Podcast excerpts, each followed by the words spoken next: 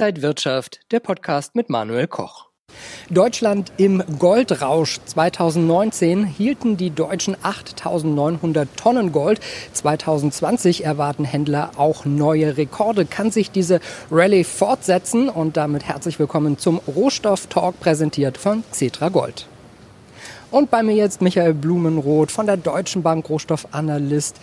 Die Deutschen kaufen Barren, Münzen, ETFs. Kann das so weitergehen? Ja, ich denke, das kann definitiv so weitergehen. Man muss sich natürlich fragen, warum gerade wir Deutschen so eine starke Affinität zu Gold haben. Man kann aber auch sagen, US-Amerikaner haben dies ja auch neue Rekorde aufgestellt, was Goldkäufe angeht. Ich denke, bei uns im Deutschen ist so ein bisschen im kollektiven Gedächtnis verankert, dass es Zeiten von Inflation gibt, dass Hyperinflation in Deutschland schon gegeben hat, eine Währungsreform und dass deswegen die Deutschen vielleicht ein bisschen mehr auf Sicherheit bedacht sind, als es jetzt zum Beispiel ähm, Investoren in den USA oder in England sind. Und äh, man sieht es gerade auch in den letzten Wochen, die Nachfrage ist wieder angezogen. Wir haben so eine kleine Delle gesehen, als die Goldpreise ein bisschen zurückgekommen sind. Aber es sieht so aus, als würde die Nachfrage des ähm, deutschen Investors weiterhin sehr, sehr stark bleiben. 2018, 2019 haben wir vor allen Dingen auch Notenbanken gesehen, die ordentlich Gold eingekauft haben.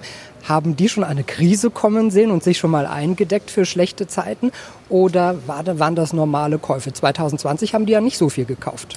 Ja, das ist richtig. Also wenn sie eine Krise hätten kommen sehen, muss ich sagen, höchsten Respekt. Ich vermute es aber nicht. Ich denke mal, am Jahresanfang ähm, vor Corona hat noch nie jemand oder hat kein Mensch darüber nachgedacht, dass dies ja so kritisch werden könnte. Also die Notenbanken haben deswegen Gold gekauft in den letzten beiden Jahren, insbesondere um ihre Reserven ein bisschen vom US-Dollar weg zu diversifizieren. Also die allermeisten Notenbanken weltweit haben vielleicht zwei Drittel ihres Portfolios in US-Dollar ähm, nominiert. Die kaufen US-Staatsanleihen. Und jetzt ist ja so ähm, die Marktstimmung so, dass viele Investoren und auch vielleicht Zentralbanken davon ausgehen, dass der Dollar schwächer werden könnte in den nächsten Monaten, Jahren. Dass wir also eine Zeit lang eher einen eher schwächeren US-Dollar sehen könnten. Und deswegen haben die ähm, Notenbanken schon angefangen, vor in Gold zu investieren. Dieses Jahr denke ich 2020 weniger, weil die Notenbanken einfach mit den Pandemiefolgen beschäftigt sind. Sie kaufen Staatsanleihen momentan, um die ähm, Staaten zu unterstützen, aber Gold ähm, ist momentan nicht im Fokus der Zentralbanken. Man kann Edelmetalle, Gold äh, natürlich physisch kaufen, aber mhm. was wir auch sehr stark gesehen haben, sind ETFs. Und da muss man sich dann selbst nicht um die Lagerung kümmern, nicht um die Sicherheit kümmern. Ist das eine gute Alternative für Anleger? Ja, definitiv. Ich denke schon. Also gerade auch das Thema Lagerung, Sicherung, ähm, das ist natürlich auch immer dann ein Thema. Man kann es in den Safe schließen, man kann es zu Hause haben. Das sind beide Sachen, wo ich mich jetzt nicht so ganz wohl fühlen würde.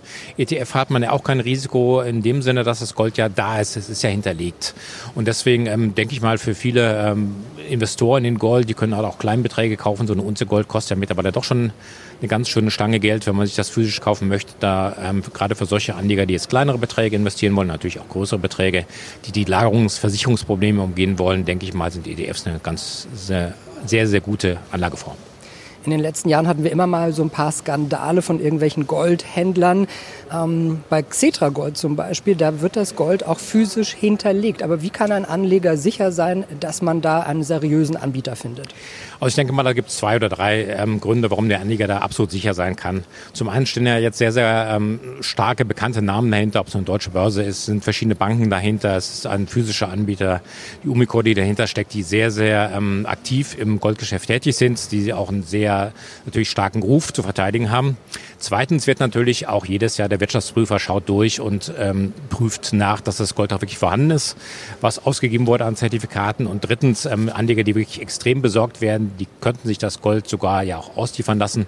Es besteht die Möglichkeit, ähm, die Zertifikate, die man hat, grammgenau sich ausliefern und nach Hause schicken zu lassen mit dem kleinen ähm, Aufgeld natürlich Transportkosten und ähnlichem. Aber der Anleger kann hier tatsächlich komplett unbesorgt sein.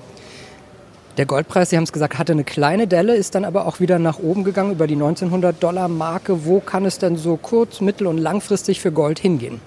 Also kurzfristig sind wir jetzt momentan so ein bisschen neutral eingestellt. Man sieht auch, die Bewegungen sind geringer geworden. Aktienmärkte vielleicht eher nicht, aber Währungsmärkte, da tut sich nichts. Da ist so ein bisschen eine Feuerpause ähm, denke ich mal, vor den US-Wahlen. Wir warten ab, was am 3. November passieren wird. Ähm, da bewegen sich jetzt die Meinungen hin, dass wahrscheinlich die Demokraten den Wahlsieg davontragen werden. Aber man weiß ja nie. Haben wir ja vor vier Jahren gesehen, dass sich das auch kurzfristig schnell wieder ändern kann. Also momentan ist so ein bisschen so eine Phase, wo das Ganze seitwärts geht. Aber mittel- bis langfristig denke ich, die Gründe, die wir auch schon so angesprochen haben, Inflationsgefahren, die Covid-19-Pandemie scheint leider ähm, uns immer noch in ihren Klauen zu halten die nächsten Wochen und Monate. Man sieht es ja an den steigenden infizierten Zahlen und deswegen vermuten viele Marktteilnehmer, die Staaten werden weiter ähm, Fiskalpakete. In den USA kommt vielleicht ein großes Fiskalpaket, zwei Billionen Dollar. Auch die EZB redet schon wieder darüber, dass sie geldpolitisch tätig werden könnte. Und deswegen spricht einiges dafür, dass der Goldpreis mittel- bis langfristig nochmal Potenzial nach oben hat. Also es ist nicht grandios viel, vielleicht aber 10, 15 Prozent sollten innerhalb der nächsten zwei bis drei Jahre möglich sein sagt Michael Blumenroth, Rohstoffanalyst von der Deutschen Bank. Vielen Dank, dass Sie hier Gerne. bei der Frankfurter an der Frankfurter Börse waren. Und Ihnen, liebe Zuschauer, danke fürs Interesse. Das war der Rohstoff Talk. Bis zum nächsten Mal.